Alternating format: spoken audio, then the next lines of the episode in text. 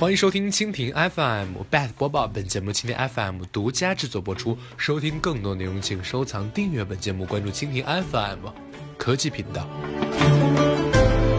除夕红包来的太凶猛了，微信、支付宝红包全挂了。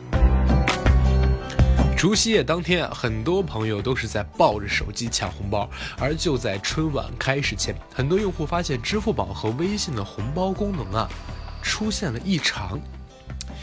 首先来看微信啊，这红包的收发均出现问题。那是微信官方声明表示啊，这当前业务高峰，收到红包转账等资金可能会出现延迟显示的情况，当然无需担心资金安全。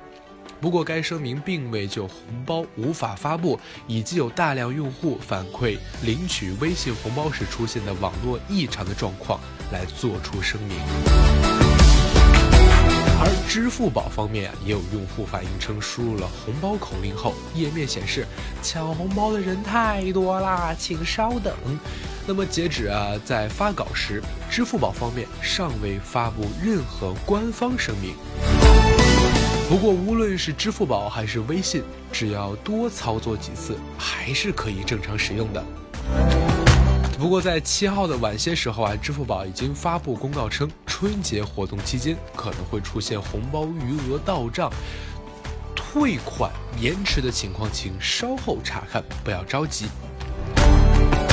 好了，以上就是本期的 Bad 播报。收听更多内容，请收藏订阅本节目，关注蜻蜓 FM 科技频道。